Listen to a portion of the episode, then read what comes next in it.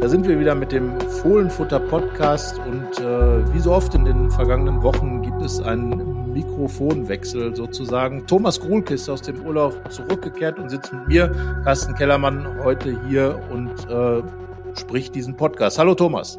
Ja, hallo Carsten, grüße dich.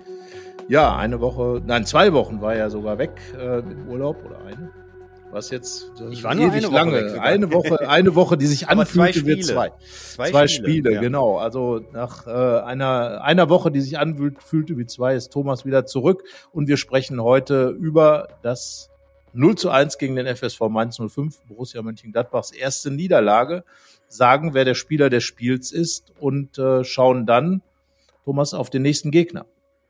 Ja, wir äh, beschäftigen uns natürlich intensiv mit dem SC Freiburg. Äh, zum einen ja auch, weil es dort zwei Ex-Gladbacher gibt, die, ähm, die der Borussia jetzt sehr, sehr gefährlich werden können. Und zum anderen, weil die Serie ähm, der Gladbacher in Freiburg ja nun alles andere als rosig ist. Darüber werden wir natürlich auch sprechen. Ja, und wir sprechen natürlich auch, was, was die SC Freiburg eigentlich so stark macht zurzeit. Ja, und dann kommt, äh, worauf natürlich alle äh, ungeduldig warten, unser Aufstellungstipp. Äh, dieses Mal spannender als in vielen Wochen vorher, weil ja, es gibt einige Personalien zu klären und äh, ja, am Ende werden wir dann noch sagen, wie das Spiel ausgeht. Ähm, unterschiedlicher Meinung, das sei schon mal gespoilert.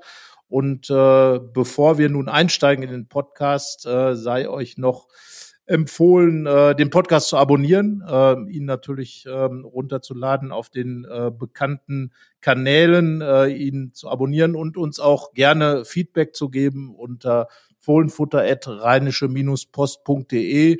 Und äh, wenn ihr schon dabei seid, was zu abonnieren, dann abonniert auch unseren Newsletter, äh, auch der äh, zu finden dort, wo das Fohlenfutter zu finden ist. Also genug Angebot äh, von uns für euch, ähm, um sich über Borussia Mönchengladbach zu informieren. Und jetzt steigen wir ein in den Podcast. Viel Spaß beim Hören. Rheinische Post Podcasts. Fohlenfutter, der Podcast für Fans von Borussia Mönchengladbach. Ja, Thomas, äh, ich war im Stadion zusammen mit dem Kollegen Yannick Sorgatz, der sich danach gleich wieder in den Urlaub verabschiedet hat. Und äh, du hast vor dem Fernseher gesessen und äh, hast die erste Niederlage unter Trainer Daniel Farke gesehen, 0 zu 1 gegen den FSV Mainz 05. Ähm, ja, ich würde sagen, es kam irgendwie so ein bisschen aus dem Nichts, dieses 0 zu 1. Weise, ich habe eine vermeidbare Niederlage aus dem Nichts, kam sie in gewisser Weise. Ich habe allerdings so in den ersten Minuten gleich äh, mich erinnert gefühlt an das 1 zu 2 vor mittlerweile ja fast anderthalb Jahren. Das war das erste Spiel äh, nach Marco Roses äh, Ankündigung, äh, Borussia Richtung Dortmund zu verlassen.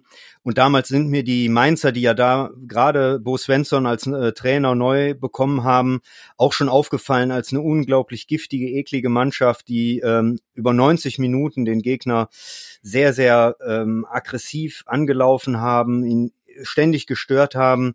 Und äh, ich denke schon, dass es kein Zufall ist, dass äh, die, die Mainzer in diese, mit dieser Spielart äh, jetzt seit vier Spielen mittlerweile gegen Gladbach ungeschlagen sind. Also als ich die ersten ähm, paar Minuten gesehen habe, äh, war mir schon klar, dass das wird jetzt eine ganz schwierige Kiste. Ja, das äh, hast du im Grunde genommen mit äh, Christoph Kramer gemeinsam. Er sagte, dass die ersten zwei Minuten zu den folgenden 25 Minuten geführt haben. Äh, damit hat er eigentlich genau das zusammengefasst, äh, was, was du gesagt hast, was aber auch Daniel Farke gesagt hat, nämlich, dass die Gladbacher nicht gut ins Spiel reingekommen sind und Mainz im Grunde damit stark gemacht haben. Also deine These wird da von den Experten aus der Mannschaft und äh, vom Trainer dann auch äh, gleich unterstrichen. Und äh, ja, die Mainzer haben es natürlich auch äh, dann wirklich gut gemacht hatten auch ein paar gute Abschlüsse und äh, hätten unter Umständen auch in Führung gehen können. Aber wenn man sich dann den Rest der äh, Halbzeit ansieht, die, äh, ja sagen wir mal, den zweiten Teil der ersten Halbzeit, dann muss man sagen, ähm, da hatte Gladbach dann fast schon so ein bisschen zu viel vom FC Bayern München in der Woche vorher abgeguckt, indem sie einfach äh, viel zu viele sehr, sehr gute Torchancen vergeben haben. Allen voran Markus Thuram, der immer wieder in Abschlusssituationen kam, immer wieder auch gefährlich abzog, ähm, in allen möglichen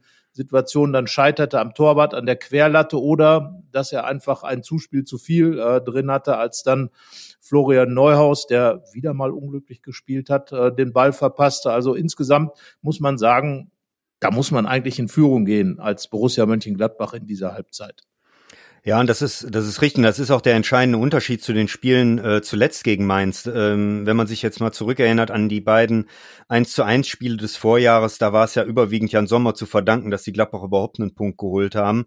Äh, jetzt in dem Falle, wie du es wie du's richtig gesagt hast, äh, waren äh, die Chancen in der zweiten äh, Hälfte der ersten Halbzeit äh, ja deutlich auf Gladbacher Seite. Sie waren äh, meistens dann auch so gestrickt, dass sie aus einer Umschaltsituation gekommen sind. Und das ist ja dann auch ganz wichtig, wenn du ein einen Gegner hast, der sehr, sehr mutig äh, angreift, vorne schon presst, dass man genau dadurch dann auch Nadelstiche setzt, um den Gegner zu zeigen, ja, okay, wenn ihr das so macht, dann äh, wir werden da schon unsere Mittel und Wege finden. Und da hat letztlich nur das Tor gefehlt, weil wenn dann Gladbach, ich glaube, das hat Julian Weigel gestern gesagt, äh, die ersten 20 Minuten hätte man durchaus in Rückstand geraten können und dann zur Halbzeit musste eigentlich vom Gefühl her doch 2-0 führen. Und ich glaube, wenn Gladbach das äh, gelungen wäre, dann äh, hätte das Ganze natürlich äh, ganz anders ausgesehen. Verhängnisvoll war dann natürlich die, äh, die erste Phase in der zweiten Halbzeit.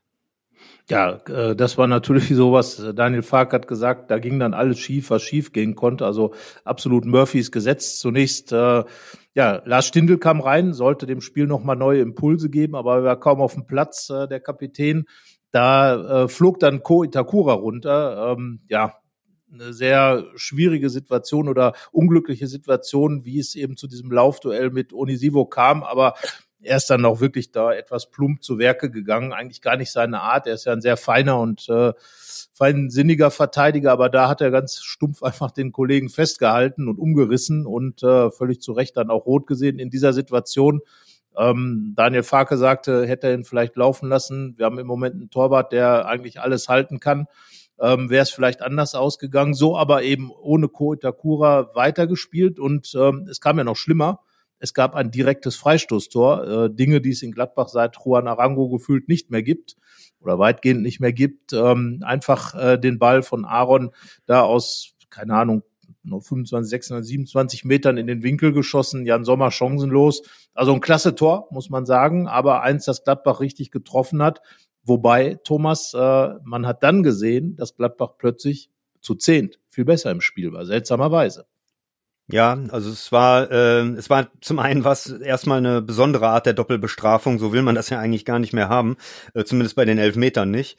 Äh, aber ja, Mainz hat super aus, ausgenutzt ähm, und hat dann meines Erachtens äh, den, den Fehler gemacht, die Gladbacher nach und nach äh, besser ins Spiel kommen zu lassen.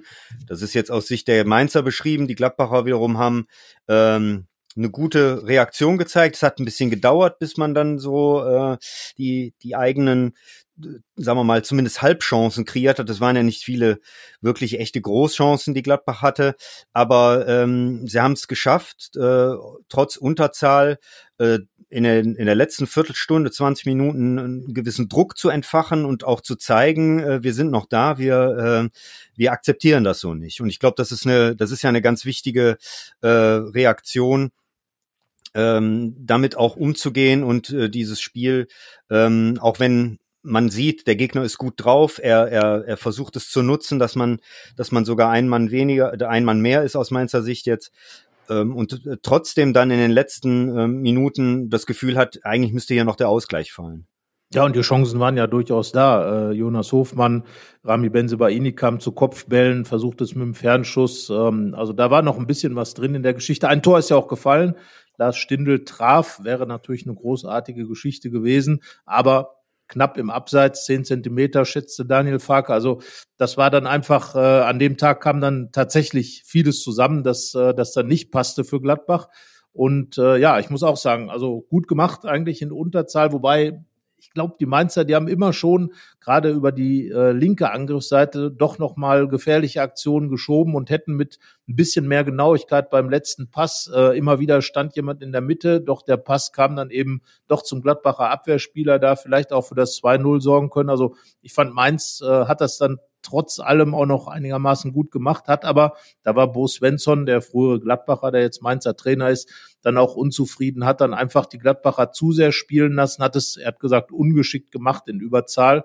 Aber äh, wie gesagt, mit ein bisschen mehr Konsequenz nach vorne hätte Mainz wahrscheinlich aus 2-0 machen können. Also so war es dann relativ ja, wildes Spiel hinten raus. Ähm, äh, gar nicht so Gladbach-Style in der neuen Art eigentlich. Ähm, zwar Kontrolle gehabt, aber irgendwie dann doch nicht. Und alles äh, ging so ein bisschen hin und her, wurde auch viel gewechselt. Auch da äh, nicht typisch für Daniel Farke und sein Gladbach. Oh ja, und am Ende stand dann eben diese Niederlage. Ähm, ja, nach einer langen Zeit mal wieder eine für Gladbach seit dem 16. April. Damals das Derby zu Hause verloren, jetzt eben das 0 zu 1 gegen Mainz. Und ähm, die Niederlage, ja, ist dann schon wirklich ärgerlich, weil sie eben unnötig war. Und das haben auch eine, äh, die Gladbacher eigentlich alle zum Ausdruck gebracht, haben gesagt, ähm, ja, es war einfach mehr drin. Wir müssen in der ersten Halbzeit die Chancen nutzen, kriegen dann natürlich äh, viele Situationen gegen uns. Und ich glaube, insgesamt war es eine Niederlage, wo man sagen kann, es war eine Niederlage der besseren Art, wofür man sich natürlich nichts kaufen kann. Ja, also ich glaube, äh, ein Unentschieden hätte dem Spielverlauf da schon ähm, insgesamt be äh, besser entsprochen. Auf der einen Seite durch die äh, durch die Fülle an doch sehr guten Chancen äh, in der in der zweiten in der ersten Halbzeit und in der zweiten Halbzeit durch die durch die Steigerung äh, in Unterzahl hätten sich die Gladbacher schon das Unentschieden ähm, verdient gehabt. Aber sie hatten einen, einen schweren Gegner, äh, einen Gegner, dessen Spielweise ihnen nicht so liegt und äh, das RB Leipzig in der Regel normalerweise auch kommen, kommen da zwei Gegner. Hamburg mit RB Leipzig in der Regel normalerweise auch kommen, kommen da zwei Gegner. Die Gladbacher sind in den letzten Jahren gerade auch mit Freiburg und Leipzig da sind jetzt ausgenommen die, die letzten beiden Heimspiele mal, aber ansonsten ja auch nicht mehr gut äh, zurechtgekommen. Und äh, die Ergebnisse gegen die äh, Freiburger die sind den meisten Borussen-Fans mit Sicherheit noch gut im Gedächtnis. Also ich, äh, insofern ähm, glaube ich, äh, gilt es schon, äh, aus dieser Niederlage jetzt die Lehren zu ziehen, wie man auf jeden Fall besser in das Spiel reinkommt und wie man äh, besser gegen äh, so eine Mannschaft, die ähm, ja sehr griffig und sehr eklig ist, die, äh, die den Gegner, die gegnerischen ähm, also die Gegenspieler, die, äh, die den Gegner, die gegnerischen, ähm, also die Gegenspieler immer in äh, in, in Zweikämpfe, in, in äh, Pressing-Situationen drückt, äh, ja, wie man damit zurechtkommt. Ja, einer, der gerade in solchen Spielen natürlich extrem wichtig ist, ähm, war für uns dann auch äh, der Spieler des Spiels gegen Mainz. Der Spieler des Spiels.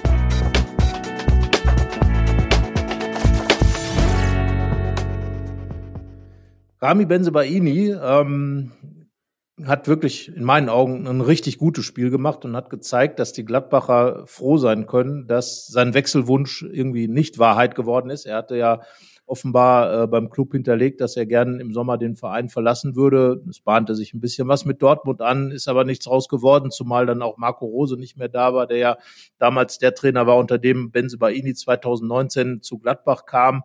Aber äh, wenn man sich dann dieses Spiel gegen Mainz angeguckt hat, die Art und Weise, wie er da immer wieder Druck gemacht hat, wie er gerade in der zweiten Halbzeit und auch in Unterzahl fast schon einer der wesentlichen Motoren dieses, dieses kleinen Sturmlaufs war, den die Gladbacher da entfacht haben in Unterzahl, immer wieder in Chancen gekommen ist, da muss ich sagen, da wird Daniel Farker heil froh sein und er sang dann ja auch ein großes Loblied auf äh, Benze Baini. Ich habe das auch in einem Text, äh, der dann bei RP Online zu finden sein wird, ab Dienstagmorgen nochmal zusammengefasst. Also Rami Benzebaini, ähm, ein wirklich klasse Spiel gemacht und das an dem Wochenende, wo er zuvor auch nominiert worden ist als Torschütze des Monats mit seinem Fallrückzieher gegen Hoffenheim. Also von daher für den Algerier ein rundes Wochenende, aber zufrieden war er natürlich am Ende trotzdem nicht, weil einer wie er will gewinnen. Wie hast du ihn des Monats angesprochen? Das kann man das vielleicht auch nochmal. Ja, äh, da, da du seine Nominierung fürs Tor des Monats angesprochen hast, kann man das vielleicht auch nochmal ganz kurz sagen. Er hatte natürlich einen sehr spektakulären äh, Saisoneinstieg, ähm, hat sowohl im Pokal getroffen als auch im ersten Bundesligaspiel. Aber sein äh, sein Fall ist ähm, oder zumindest jetzt was den was den Samst was den Sonntag angeht. Äh, ich habe ihn auch äh, sehr sehr gut gesehen. Also er hat äh, hatte das, was, was die Gladbacher dann auch gebraucht haben in der zweiten Halbzeit. Ballsicherheit, ähm, ähm, Bälle äh, sichern zu können, sich auch mal gegen ein oder zwei Gegenspieler unter Druck äh, durchsetzen zu können, die, die, die spielerische, technische Lösung finden, finden zu können. Ähm, er war clever in Zweikämpfen, ja, und er hat, wie du schon sagtest, Druck gemacht. Er hatte dann auch sogar noch ein, zwei äh, äh nicht ganz ungefährliche Abschlüsse. Schon sagt es Druck gemacht. Er hatte dann auch sogar noch Sung. Ähm, natürlich haben wir auch gesehen, dass Jan Sommer wieder ein sehr, sehr wichtig, also es war eine Spieler in dem Spiel war. Weil, ähm, natürlich haben wir auch gesehen, dass Jan Sommer wieder ein sehr, sehr wichtiger äh, Spieler in dem Spiel war, weil er gerade in, in, der Anfangsphase die Gladbacher vor einem Gegentor bewahrt hat. Aber ähm, Benzebaini war so äh, mit Sicherheit die prägende Figur gerade in der Schlussphase, als es darum ging, vielleicht doch noch den Ausgleich zu erzielen. Ja, einer, der, der natürlich auch, äh, wenn man die erste Halbzeit noch zugrunde legt, äh, ganz sicher Spieler des Spiels gewesen wäre, wenn da nicht die zweite Halbzeit gewesen wäre, war natürlich Markus Thüram, sieben von acht Gladbacher Torschützen vor der, Schüssen vor der Pause, an allem, was irgendwie gefährlich war, beteiligt, extrem gut seine Schnelligkeit ausgespielt. Wenn es gefährlich wurde, dann über ihn. Ähm, und äh, ja, es fehlte dann letztendlich der krönende Abschluss. Du hast es eben vorher schon mal gesagt, äh, mit einer 1 oder gar 2 zu 0 Führung Daniel Farke sagte, normalerweise hat Markus Thuram in einem solchen Spiel schon zwei Tore bis zur Pause. Ja, da äh, fehlt es dann eben beim Abschluss. Ähm, fast eine identische Situation äh, gab es dann wie in München, als ein Mainzer Spieler oder Mainzer Verteidiger am Ball vorbeitrat und Thuram dann auf und davon war und statt selber abzuschließen, legt er quer auf Neuhaus. Gar nicht seine Art. Äh, er ist so selbstbewusst, dass er eigentlich so ein Ding selber machen kann. Ja, und in der zweiten Halbzeit ist er dann komplett abgetaucht und da war es dann eben Rami Benzebaini, der immer wieder über die linke Seite angekurbelt hat und der, das, das hat Fark auch nochmal herausgestellt, immer wieder auch in die Mitte gezogen ist und versucht hat, da dann Aktionen zu machen und ähm, ich bin sowieso der Meinung, dass er vom technischen äh, her einer der wirklich besten Spieler in der Mannschaft ist. Er ist, äh, er ist wirklich äh, extrem mental stark. Das kommt bei ihm halt auch noch dazu, dass er einer ist. Wir erinnern uns alle an dieses 2 zu 1 gegen Bayern mit seinem Doppelpack, als er quasi im Alleingang den Rekordmeister besiegt hat. Und äh, ja, wenn er Lust hat, und da bin ich jetzt kurz bei der vergangenen Saison. Da wirkt es nämlich manchmal tatsächlich nicht so ganz lustvoll. Da schien er sich irgendwie mental schon äh, verabschiedet zu haben aus Mönchengladbach. Aber jetzt ist er wieder voll da, hat äh, da auch unter Daniel Farke sich äh, stetig gesteigert. Und äh, ja, im, im Moment, glaube ich, müssen die Gladbacher wirklich froh sein, dass er, dass er da geblieben ist. Und vor allem äh, wird es auch darum gehen, vielleicht mit ihm noch irgendwie diesen Vertrag zu verlängern. Aber das wäre schon ein ganz schöner Coup, weil ja, ich wundere mich schon seit, seit äh, geraumer Zeit, dass da nicht irgendeine Spitzenmannschaft schon zugeschlagen hat, zumal er ja auch im Vergleich zu anderen äh, Spielern seiner Art und, und gerade auch Linksverteidigern relativ günstig zu haben ist. Unter 20 Millionen Euro möglicherweise, zumindest was geschätzte Marktwerte dann angeht. Ja, das ist ja für, für sowohl für Rami Benzobaini als auch für Markus Thuram eine Situation, wo man äh, davon ausgegangen ist, dass eigentlich das die beiden Spieler sind, die ähm, die relativ sicher ähm, spätestens jetzt in dieser Phase gehen, nachdem ja äh, letztlich die Diskussion eigentlich es ja schon seit längerem gibt. Ähm, äh, beiden, beide tun dem Borussenspiel jetzt enorm gut mit äh, ihrer Erfahrung. Markus Thuram ist ja jetzt noch nicht in einem Alter, wo man, äh, wo man sagt, ähm, der Spieler äh, ist jetzt schon auf seinem Zenit angekommen, aber er verfügt jetzt trotzdem schon über die Erfahrung, genauso wie Rami Benzebaini sind ja beide 2019 gekommen, über drei Bundesliga-Jahre. Ähm, das, das tut den Gladbachern natürlich extrem gut, wenn man die äh, generell die die Kaderdichte im, im Angriff sieht. Das hat ja Daniel Farke auch ähm, häufiger betont, äh, dass es dort äh, nicht allzu rosig ist, wenn man jetzt mal gerade an die Zentrale denkt. Ja, und Rami Benzebaini hat in Luca Netz einen sehr, sehr talentierten äh, Konkurrenten auf der Position. Aber wie du schon sagtest, ähm, ich glaube, äh, er bringt da jetzt zurzeit seine ganze Erfahrung, seine ganze Cleverness äh, ähm, und auch seine Mentalität da ein. Äh, also insofern beide Spieler äh, sehr, sehr wichtig, dass sie jetzt geblieben sind und ja, was sich jetzt tun wird und äh, ähm, ob vielleicht einer von beiden oder sogar beide über den äh, Sommer hinaus äh, in, in Gladbach bleiben. Äh, ich ich äh, bin da skeptisch, sagen wir mal so.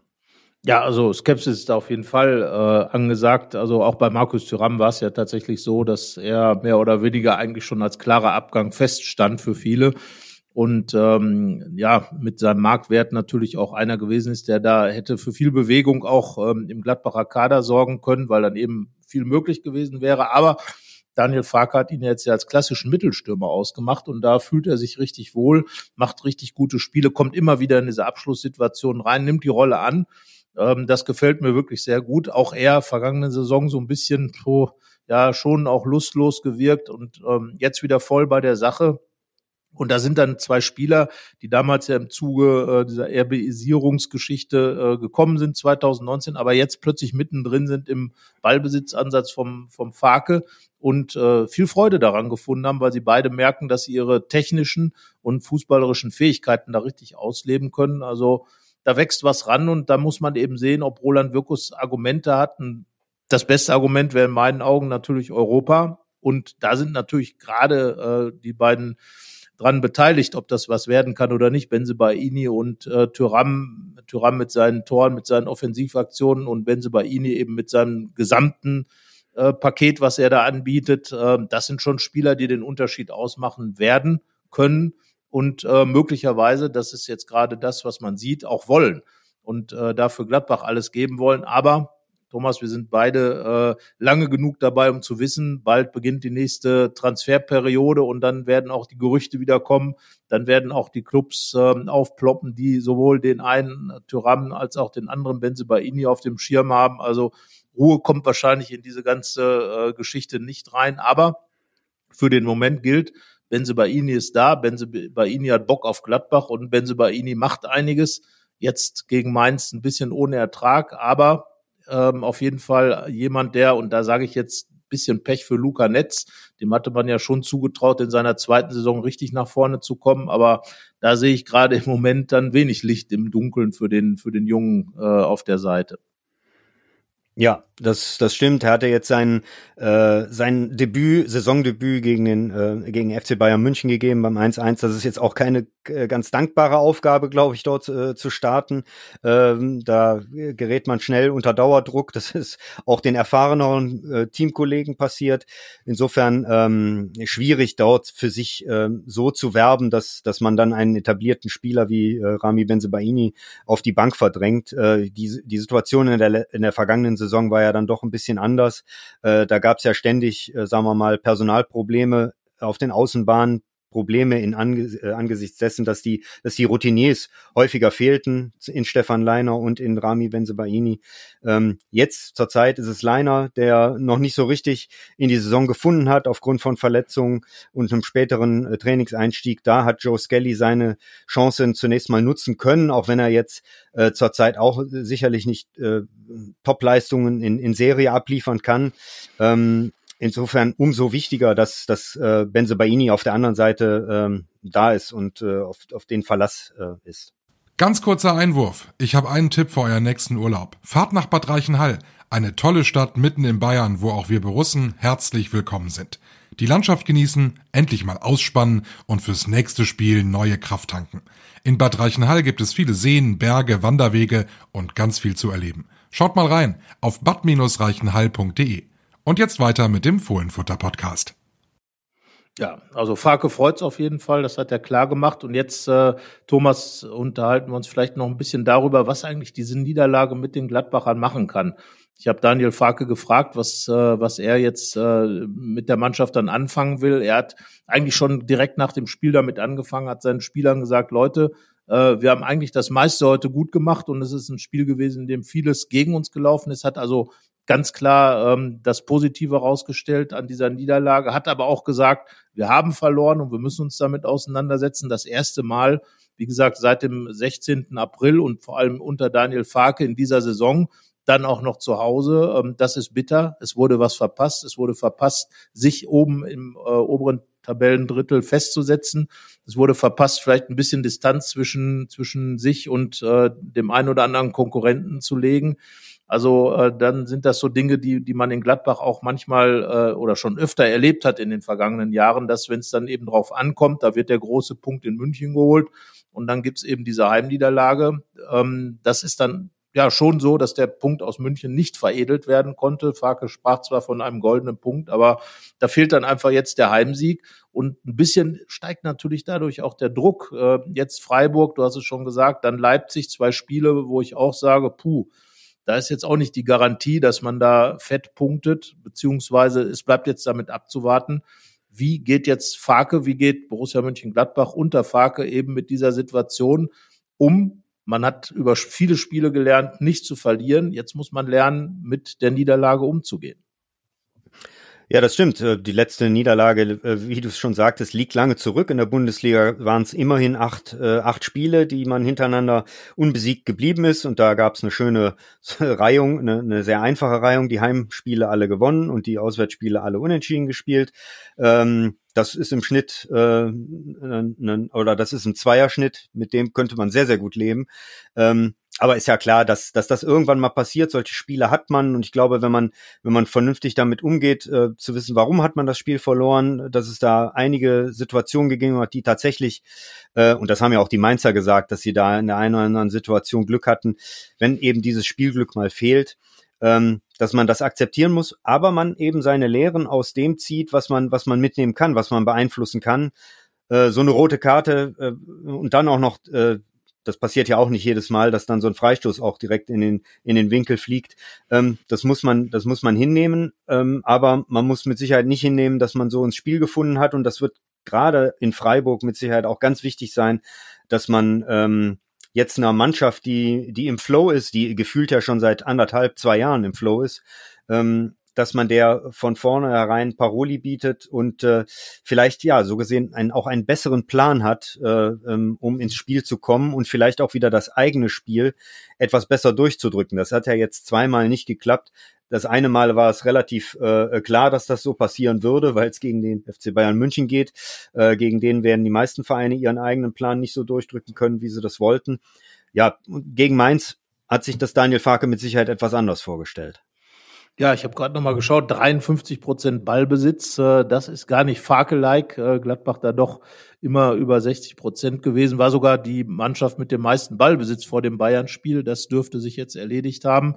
Und äh, ja, das ist einfach das Ärgerliche, dass man trotz dieser Erfolgserlebnisse, trotz des Selbstvertrauens, was ja zwangsläufig daraus entstanden ist, sich hat von den Mainzern so überrumpeln lassen, beziehungsweise den Mut nicht aufgebracht hat, gegen Mainz einfach da weiterzumachen, wo man ja letztlich im Heimspiel gegen Hertha, wo man gegen Hoffenheim aufgehört hat, wo man auch äh, in, in weiten Phasen auf Schalke angefangen hat. Das Bayern-Spiel muss man natürlich ausklammern, aber auch da hat man sich ja als äh, ähm, durch diesen Punkt schon schon was erarbeitet, was das Selbstvertrauen angeht hat einfach die Niederlage äh, ab, abgewenden können, die, die ja doch äh, aufgrund der Chancen der Bayern eigentlich sehr wahrscheinlich war. Ähm, und ob das ein super Torwart ist oder eben eine gute Abwehrleistung, das äh, ist dann auch völlig egal. Der Punkt war ganz, ganz äh, viel wert. Aber das konnte eben nicht dazu führen oder hat nicht dazu geführt, dass man gegen Mainz sein, sein Ding gemacht hat. Das ist ein bisschen ärgerlich. Äh, die Mainzer natürlich vorher mit zwei Auswärtssiegen wussten offenbar genau, wie man die Gladbacher packen kann. Onisivo hat das ja auch später gesagt. Ja, wir wollten früh anlaufen, wenn die Gladbacher kurz aufbauen. Da war schon ein richtiger Plan vorhanden und du hast es schon gesagt, der Gladbacher Plan hat nicht so gezogen, der Mainzer besser. Und dann läuft so ein Spiel, wie es eben läuft. Wobei kurioserweise als so diese gute Mainzer Phase eigentlich abgeebbt war, da kam eigentlich erst das Spiel der Gladbacher richtig auf.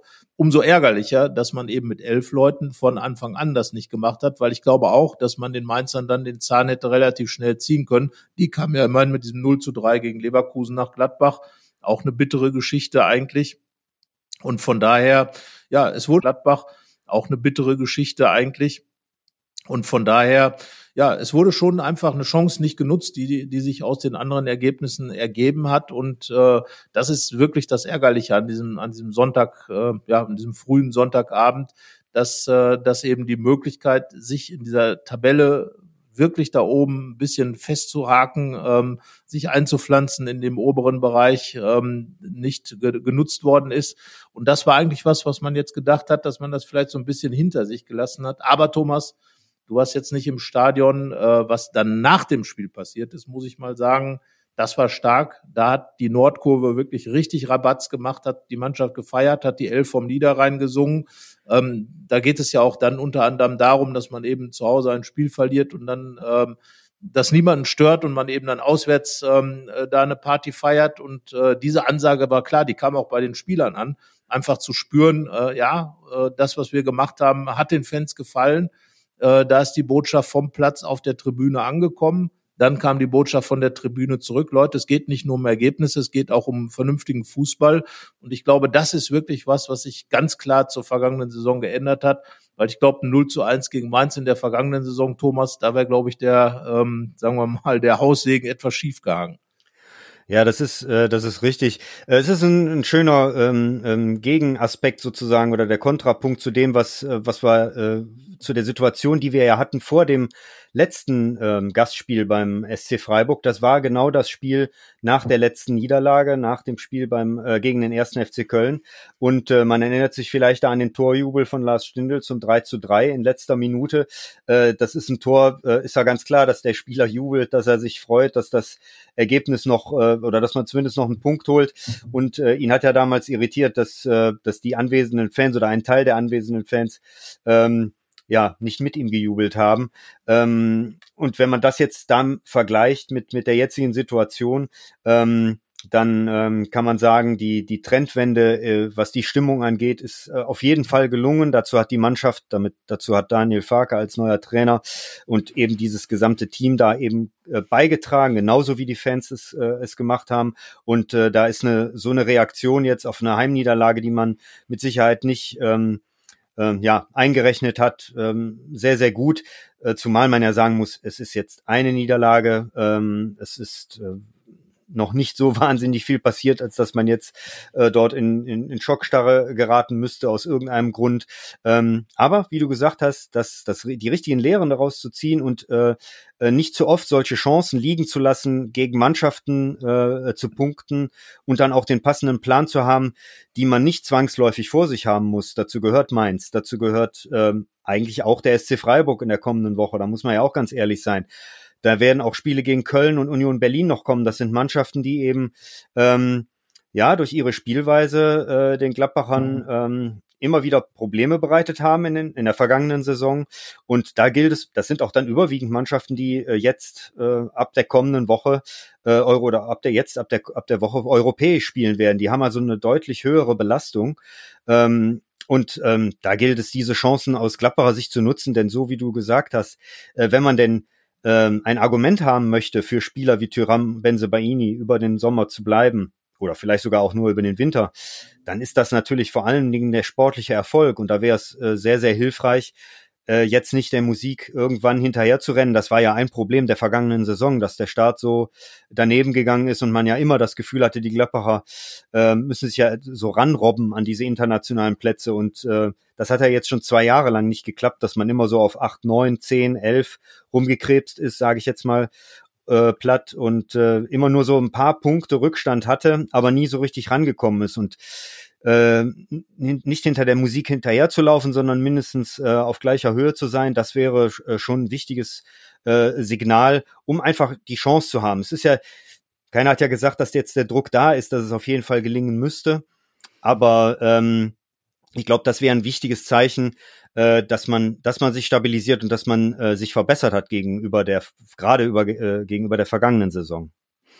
Absolut, sehe ich genauso. Ähm, die Sache ist halt auch, dass, dass man aufpassen muss, dass die anderen einem nicht wegrennen, wenn sie international spielen. Das hat ja auch immer mit Einnahmen zu tun. Das hat damit zu tun, dass man Qualitätsspieler auch binden oder holen kann. Äh, immerhin, äh, wir werden ja gleich noch genau über den SC Freiburg reden. Matthias Ginter äh, von Gladbach zu Freiburg gewechselt. Also auch äh, ein Weg, der jetzt keine Normalität ist in den vergangenen vielen Jahren. Äh, und äh, da muss man einfach aufpassen, dass man da nicht den Anschluss verliert. Als Borussia Mönchengladbach muss dieses Ziel Europa auf jeden Fall vor Augen haben. Und ähm, das macht dann eben auch dieses, dieses Spiel gegen Mainz doch noch ein bisschen ärgerlicher, weil, weil man eben sich hätte jetzt in diese Richtung, Richtung klar auch äh, positionieren können gegenüber der Konkurrenz. Jetzt ist aber erstmal die Niederlage und die Mainzer, das äh, muss man auch sagen, haben natürlich dem Rest der Bundesliga gezeigt, wie Gladbach äh, zu bekommen ist, wie Gladbach zu kriegen ist, haben sozusagen den Farke entschlüsselt. Und jetzt gilt es eben wieder was Neues aufzubauen. Ähm, ich glaube, Jonas Hofmann und Christoph Kramer haben es gesagt, eine neue Serie zu starten. Die eine ist jetzt äh, Vergangenheit, jetzt geht die, äh, will man dann natürlich wieder haben. War schon ein ganz gutes Gefühl. Und das äh, will man dann natürlich wieder haben. Bitte, kann ich nur sagen, in Freiburg letztes Jahr dieses spektakuläre 3 zu 3 äh, nach einem 1 zu 3 Rückstand, zunächst äh, geführt, dann Rückstand. Also das war ja ein klasse Spiel und in die Richtung sollte es dann aber auch schon mentalitätsmäßig gehen mit, äh, mit Borussia beim SC Freiburg. Aber man fährt ja zum Tabellenführer. Wie gesagt, wir sprechen gleich noch genau über Freiburg. Für den Moment, äh, was Gladbach angeht, bin ich der Meinung, ähm, schon ein bisschen ähm, Gefahr im Verzug dass man äh, einfach äh, jetzt nicht irgendwo die Sache einreißen lässt, dass man eigentlich jetzt auch in Freiburg punkten sollte, um gleich wieder einen Kontrapunkt zu setzen zu dieser Niederlage. Also so ein bisschen Weckruf. Andererseits muss man vielleicht sagen, ist man irgendwann Mainz dankbar, dass es zu dieser Zeit äh, diese Niederlage eben für Gladbach äh, herbeigeführt hat, weil die Gladbacher ja auch so ein bisschen dazu neigen, sich dann zu wohl zu fühlen, wenn der Erfolg da ist. Also von daher möglicherweise hat Mainz Gladbach sogar einen Gefallen getan. Aber das werden jetzt die nächsten beiden Spiele zeigen, was jetzt wirklich mit dieser Niederlage ist, weil sie wird dann nochmal schwerwiegender oder eben nicht mehr schwerwiegend sein. Ja, und ich denke, es sollte genug Motivation äh, an sich schon allein aus der Tatsache herauszuziehen sein für, für viele Spieler, die ja äh, letzte Saison schon da waren, äh, wie diese beiden äh, Spiele gegen Freiburg gelaufen sind. Das äh, 0 zu 6 ist jedem noch in Erinnerung äh, aus dem Heimspiel. Und ähm, das erste Spiel im neuen Freiburger Stadion im vergangenen äh, Frühjahr ist ja auch nicht optimal gelaufen, trotz des perfekten Starts im Grunde. Man führt sehr, sehr früh, sehr, sehr schnell 2-0 und hat die Partie aber nicht im Griff, ähm, weil Freiburg einfach im Flow ist, weil Freiburg ähm, sich von solchen Dingen nicht aus der Ruhe bringen lässt. Ähm, und ja, Freiburg hat, hat einen Trainer, der ist, äh, äh der ganz genau weiß, wie, wie, wie Gladbach zu bespielen ist. Also ich glaube, er, äh, er hat am wenigsten wahrscheinlich den Anschauungsunterricht des, äh, des Mainz-Spiels jetzt gebraucht, weil er selber dieses Mittel schon oft genug gewählt hat, dass, äh, dass er mit seinen vielleicht individuell äh, schwächer besetzten Team, wobei man das äh, jetzt vielleicht auch gar nicht mehr so so sagen kann. Äh, da hat sich ja, wie du schon sagtest, äh, einiges getan und äh, durch Europa ähm, ist natürlich auch äh, der, der, der SC Freiburg hat seinen Kader deutlich äh, verbessern können, qualitativ. Ähm, haben sie es immer wieder geschafft, äh, die Gladbacher zu, zu ärgern, sie, ähm, sie zu beschäftigen und äh, eben auch aus, aus, aus Rückständen noch Siege oder wie im vergangenen äh, äh, Frühjahr zumindest geschehen, ähm, Punktgewinne zu machen. Und ähm, das sollte den Gladbachern äh, Warnung genug sein, wie die vergangenen Spiele gegen Freiburg gelaufen sind. Vor allen Dingen natürlich im Breisgau. Ja, insgesamt äh, kann man auf viele Tore hoffen. Letztes, letzten beiden Spiele jeweils äh, sechs Tore gebracht. Also das 0 zu 6 aus Gladbacher Sicht, das 3 zu 3. Also darf man da schon mal auf ein torreiches Spiel hoffen. Du, Thomas, wirst ja dann äh, vor Ort sein für uns, äh, für das Fohlenfutter-Team und äh, die Atmosphäre dann im Schwarzwald beziehungsweise im Stadion dort äh, aufsaugen und, und mitbekommen. Ich werde werd dich dann sozusagen äh, am Fernseher in, an der Heimat, in der Heimat unterstützen. Also von daher äh, ein bisschen verraten über unsere Arbeitsabläufe des anstehenden Wochenendes. Ja, und Freiburg, äh, man muss ja sagen, dass es gerade auch zwei Gladbacher sind, die, die einem da ein bisschen Angst einflößen können. Äh, Vince Grifo, ja, ganz komische Geschichte. Er war in Gladbach, um, um einfach mit seiner Spielkunst und auch mit seinen, gerade mit seinen Standards zu glänzen und da kam nichts, fast gar nichts rüber. Er hat ein tolles Spiel gemacht damals in Hoffenheim. Ich weiß noch, da war ich mit dem Kollegen Sorgatz da und dann haben wir wirklich hinterher geschrieben, Grazie Winche, weil er einfach gespielt hat wie, ja, wie, wie äh, wahrscheinlich bei, bei ihm zu Hause die Mama die Spaghetti kocht, so aus dem Bauch heraus und mit ganz viel Liebe und ganz viel Detailversessenheit. Also toll, das hat richtig Spaß gemacht. Ja, aber so spielt er jetzt in Freiburg dauernd und äh, schießt irgendwie alle möglichen Ecken und dann äh, ist da noch Matthias Ginter, der Tore schießt nach den Ecken von Vince äh, Grifo. In Leverkusen äh, war es wieder der Fall. Auch da Freiburg ein Rückstand sich äh, beziehungsweise von Rückschlägen überhaupt nicht aus der Ruhe bringen lassen. Ähm, Rückstand gedreht, ähm, direkt geantwortet auf den Leverkusener Ausgleich, äh, 3-2 in Leverkusen gewonnen. Also ja, Freiburg ist mental extrem stark. Ähm, bei Standard sowieso, dank eben auch Vince Grifo und äh, Matthias Ginter der so ein bisschen in großer Unzufriedenheit von Gladbach geschieden ist nach, nach der langen Zeit, äh, zurückgegangen ist in die Heimat äh, nach Freiburg und im Moment kann man ja sagen, alles richtig gemacht hat, zum Tabellenführer gewechselt ist. Wir beide wissen, dass sich das wahrscheinlich nicht bis zum Ende der Saison so darstellen wird. Da gibt's ja immer noch mindestens mal den FC Bayern, der was dagegen haben wird und äh, vielleicht noch den einen oder anderen. Borussia Dortmund schwingt sich ja auch gerade so ein bisschen auf, mal Spiele und wichtige Spiele zu gewinnen. Also da ist die Konkurrenz für Freiburg groß. Ähm, aber für Gladbach ist es auf jeden Fall ein Gegner, der einem schon so ein bisschen, ja, Thomas, Angst einjagen kann.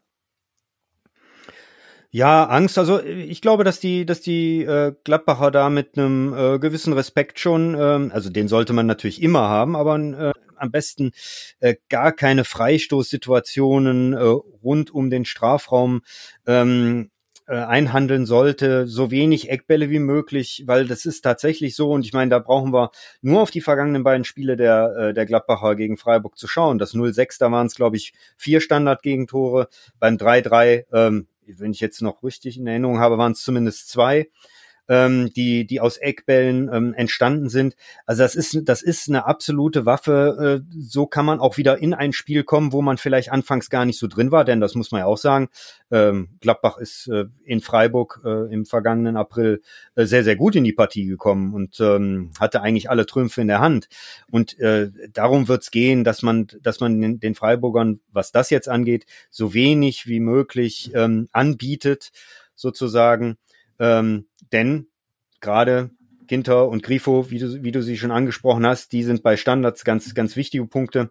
Aber es ist aber auch das Spielerische, das, das die Freiburger ausmacht ähm, und ähm, die Tatsache, dass, dass, die, äh, dass die Zugänge, und da gehört ja nicht nur Matthias Ginter dazu, äh, wenn man da jetzt so an Rizzo Dohan oder an äh, Michael Gregoritsch äh, äh, denkt, die, die sofort da sind, die äh, von Anfang an passen, das ist auch, glaube ich, ein, ein Punkt, der, der ähm, die, ähm, die Erfolgsstory des, des SC Freiburg mitprägt. Da gibt's auch gewisse Parallelen zu Union Berlin, bei denen fragt man sich ja auch, wie kann das sein? Die holen vier, fünf, sechs neue und äh, alles funktioniert wie am Schnürchen, wie in der Vorsaison. Ähm, ich glaube, dass das auch sehr viel mit der Kontinuität zu tun hat, die, die durch Christian Streich einfach gewährleistet ist oder durch das ganze Trainer- äh, und Führungsteam äh, in Freiburg. Also ähm, das, das, ist ein, das ist ein Gegner, ähm, jetzt mal völlig unabhängig von der Tabellenkonstellation, die jetzt gerade herrscht, ich glaube, nach fünf Spieltagen ist die Aussagekraft noch, noch relativ, und das weiß aber auch jeder, das weiß man sowohl in Gladbach als auch beim SC Freiburg. Ähm, aber das ist ein Gegner, der, ähm, der sehr, sehr viel Respekt verdient hat, äh, mit Sicherheit noch ein bisschen mehr, als man das äh, ähm, jetzt aus, aus Gladbacher Sicht auf, bei, bei jedem Gegner haben wird und haben sollte. Ja, ich glaube, diese, diese Tatsache, dass die Spieler so schnell ankommen, hat einfach damit zu tun, äh, dass, dass man in Freiburg einfach unheimlich viele klare Strukturen hat. Durch äh, Christian Streich, äh, durch eine Mannschaft, die über Jahre gewachsen scheint, trotzdem immer eine personelle Fluktuation hat, aber eben immer gleich funktioniert. Und äh, das ist das. Deswegen weiß man im Grunde genommen, was auf einen zukommt, wenn Freiburg kommt. Und trotzdem wird man immer wieder davon überrascht. Michael Gregoritsch ist ja auch ein gutes Beispiel. Äh, den hat man, der war ja auch mal irgendwann mal in Gladbach im Gespräch. So richtig hat man ihn dann aber auch nicht mehr auf der Pfanne gehabt. Und jetzt ist er plötzlich da, schießt seine Tore, äh, wird internationalen Fußball spielen.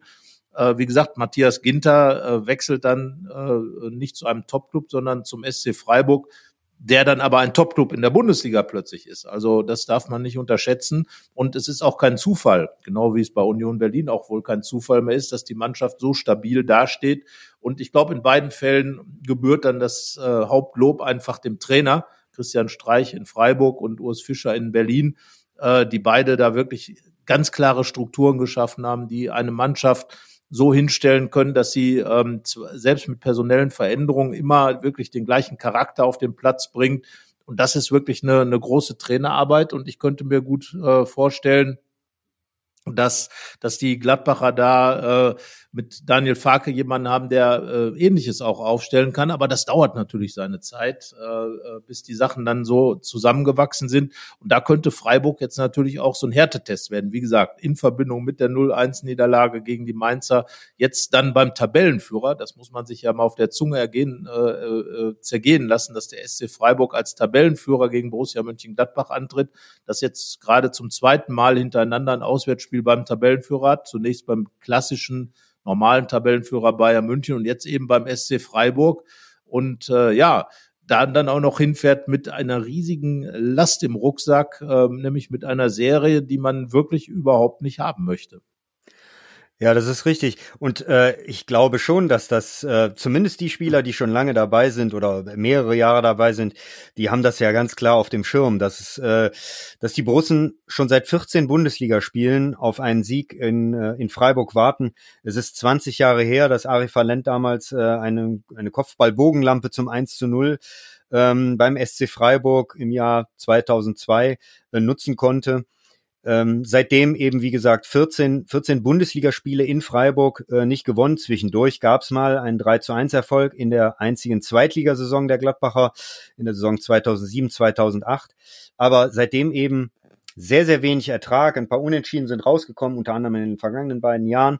Aber eben viele, viele Spiele, äh, die, die einfach enttäuschend verlaufen sind. Manche, wo man einfach sagen musste, Gladbach war, äh, war die schwächere Mannschaft, hat nicht das abgerufen, was sie abrufen kann. Ab und an hatte man auch das Gefühl, sie kommen mit diesem etwas ungewöhnlichen Platz des alten Dreisamsstadions nicht zurecht. Also diese ähm, äh, diese Argumentation, die gibt's ja jetzt auch nicht mehr, weil äh, Freiburg ja mittlerweile umgezogen ist. Ich kann mich aber auch an Spiele erinnern, wo die Klapperer eigentlich klar überlegen waren und äh, einfach aus ihren Torchancen nichts gemacht haben und äh, der SC Freiburg dann extrem effektiv war.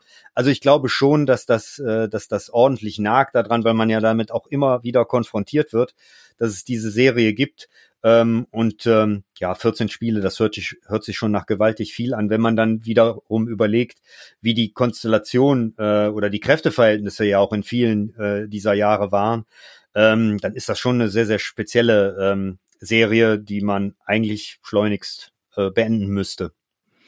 Ja, wir hatten ja alle so ein bisschen gedacht, jetzt mit dem Umzug aus dem Dreisamstadion äh, ins, ins neue Freiburger Stadion könnte das gleich gelingen als Gladbach dann 2-0 führte, sah es ja auch danach aus, dann aber dieses 3 zu 3, was dann wiederum ein ganz typisches Gladbach in Freiburg-Spiel war. Und äh, es ist auch völlig egal, welche Konstellationen da in den, in den Mannschaften vorherrschen, äh, ob das jetzt gute oder schlechte Gladbacher sind oder starke oder nicht starke Freiburger oder die gerade aufgestiegen sind oder Gladbach gerade international spielt. Ähm, in Freiburg läuft es immer auf selber raus, ähm, irgendwie gegen Gladbach. Und äh, ja, Jetzt ist die Frage, schafft Daniel Farke die Trendwende? Und äh, da werden wir uns jetzt die Frage stellen, und zwar eine Frage, die wir äh, etwas mehr diskutieren müssen als sonst äh, bei Daniel Farke. Mit welchem Personal will er denn diese Geschichte angehen? Aufstellungstipp.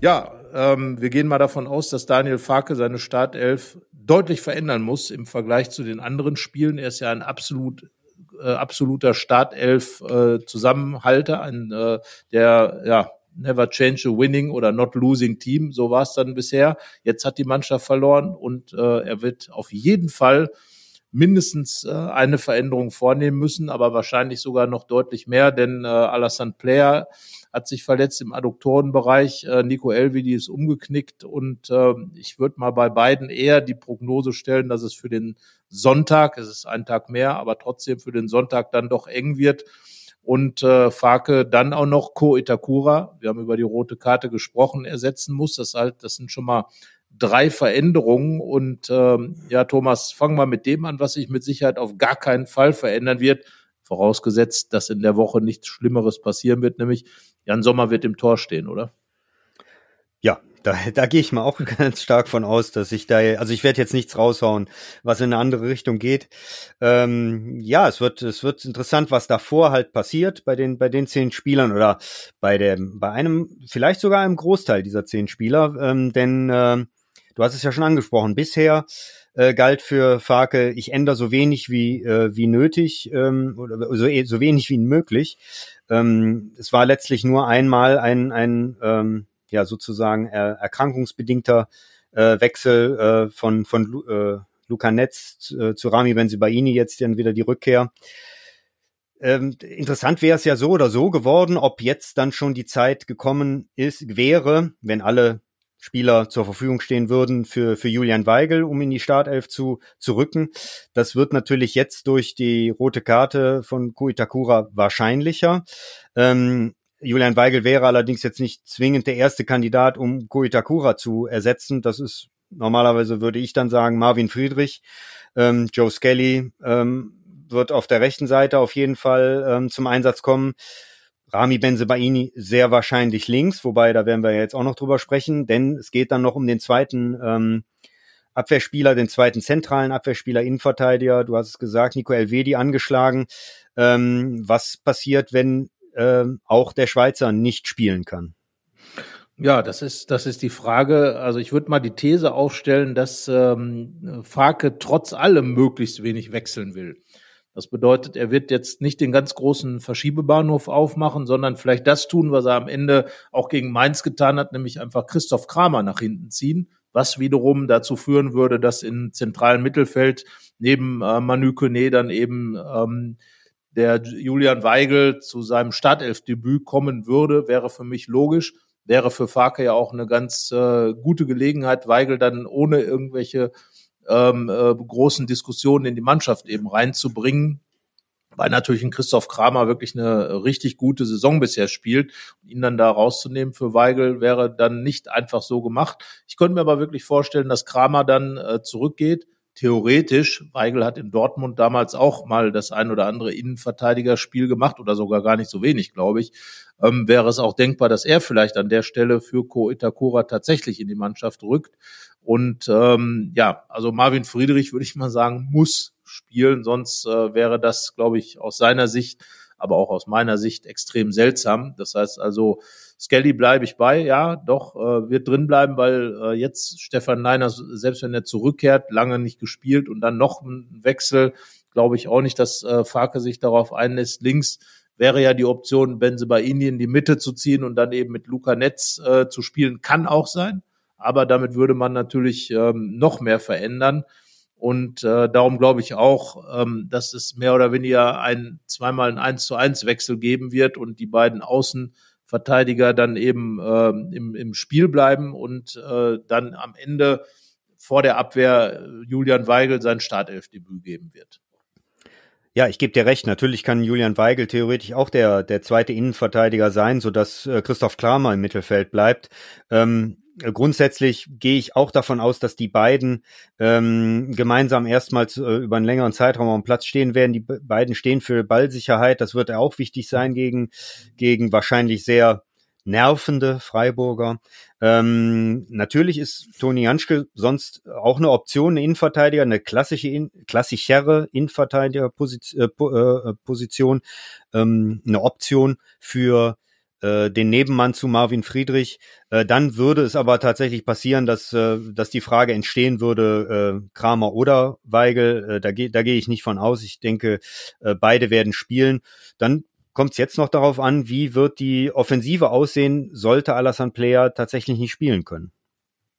Ja, und da äh, ist ja eine Option dazugekommen in äh, Nathan äh, oder Nathan Ngumu, äh, der ist jetzt da, der hat sein, äh, sein Debüt gefeiert, ist kurz reingekommen, hatte sogar eine ganz gute Aktion, eine Dribbling-Aktion und äh, das ist eigentlich auch für mich der Mann, der in die Mannschaft reinkommen würde, dann auf der rechten Seite und dann würde ich Jonas Hofmann auf die linke Seite ziehen. Er hat da schon öfter gespielt und tatsächlich Lars Stindl. Ich hatte es schon vor dem Mainz-Spiel vermutet, dass es so kommt, aber in dem Fall, ähm, dass eben von Flo Neuhaus wieder ein sehr unglückliches Spiel zustande gekommen ist und als Lars Stindl dann reinkam, da ein ganz anderer Zug nach vorne drin war würde ich sagen, wäre meine Dreierreihe hinter Markus Thüram, dem zentralen Stürmer, den ich auch dort belassen würde, weil er sich gerade so richtig eingerockt hat auf dieser Position, wäre dann eben Gumu, Stindel und Hofmann.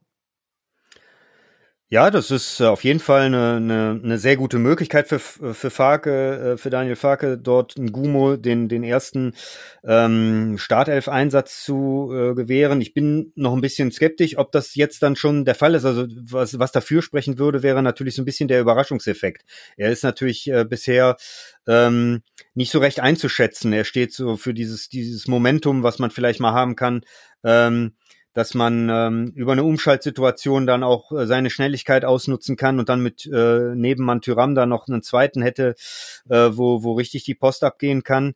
Ähm, ich sehe es auch so, dass äh, Flo Neuhaus natürlich bisher noch nicht wirklich werben konnte für sich äh, in, in der Saison oder zumindest er doch äh, sehr viele unglückliche Szenen auch in den Umschaltsituationen hatte.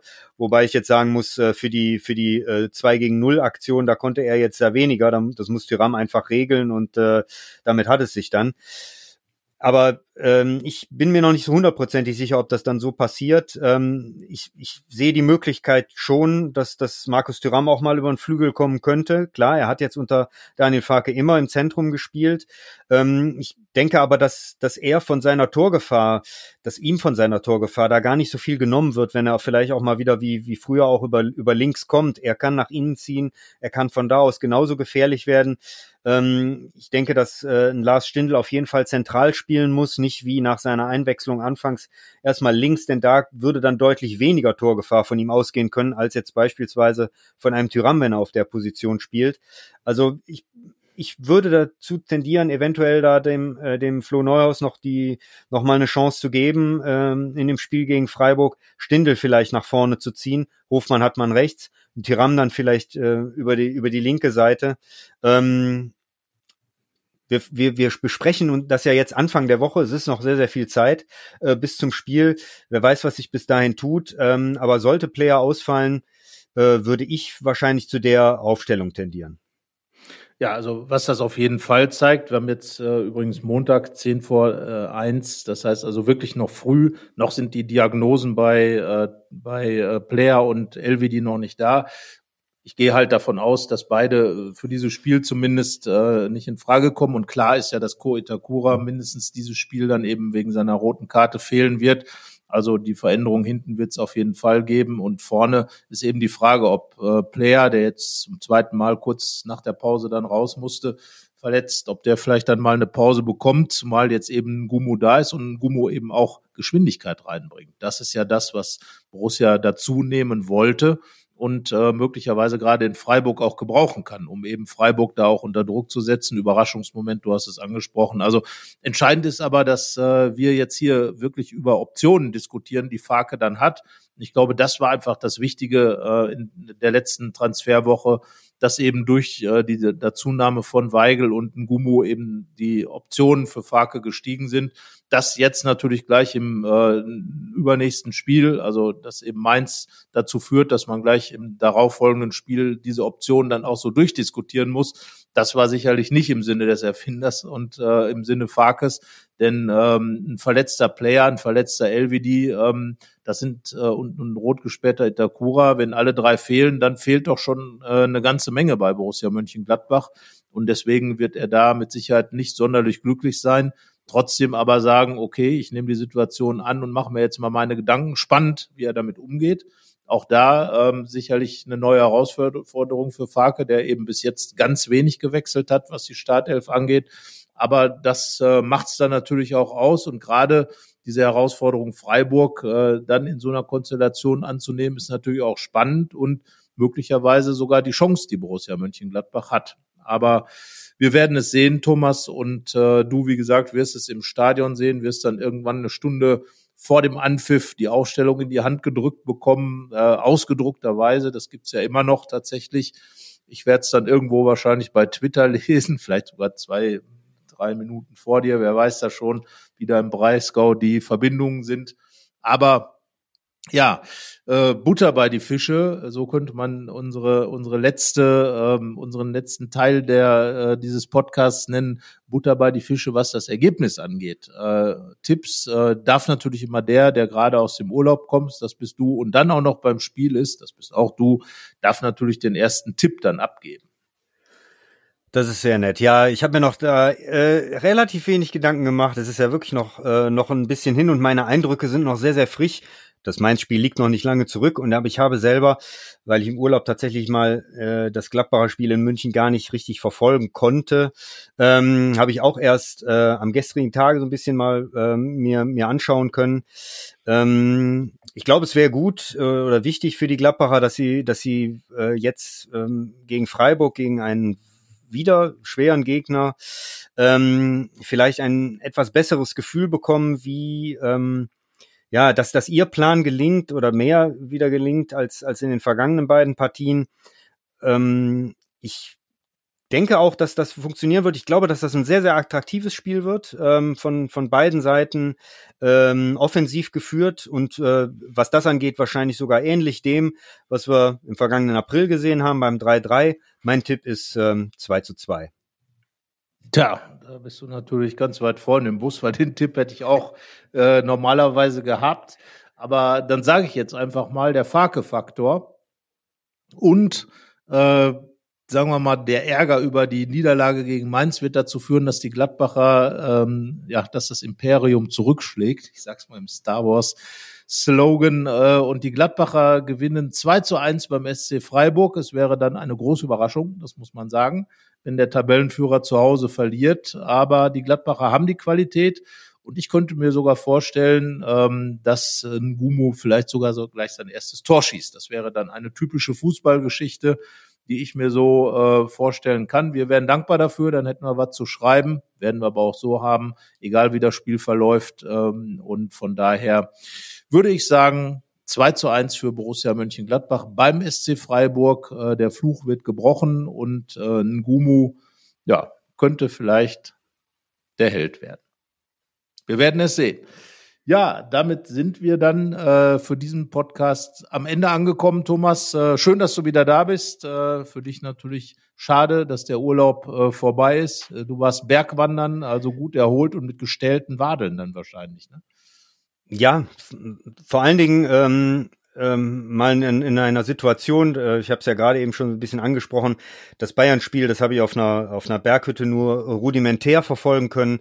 Ähm, da stand es dann etwas länger aus, aus meiner Sicht äh, 1-0 durch, durch Manet, dessen Abseitstor ja dann, glaube ich, nach längerer ähm, VRR-Einmischung äh, nicht gezählt hat. Äh, bis ich das dann mitbekommen habe, hat das ein bisschen gedauert und dann stand es plötzlich 0 zu 1. Ist auch mal schön, ist, äh, ist eine etwas andere Art, äh, so wie es vor ein paar Jahrzehnten vielleicht war. Wenn man, äh, gut, Radio, das ging ja, das ging ja letztlich immer. Aber ähm, ja, also das wird, äh, auf so einer langen Leitung werde ich in Freiburg auf keinen Fall sitzen. Da werde ich das doch unmittelbar mitbekommen. Ja, also was wir gelernt haben, ist, äh, auf der, auf der Alm, da gibt's qua VAR oder so. Genau. so könnte man zusammenfassen. Und äh, auch ähm, ja keine Tore, die aberkannt werden. Also da ist die Welt noch in Ordnung, so sage ich es mal. Und äh, sage dann aber auch für heute ähm, Tschüss, danke fürs Zuhören. Macht's gut. Ciao. Mehr bei uns im Netz www.rp-online.de www.rp-online.de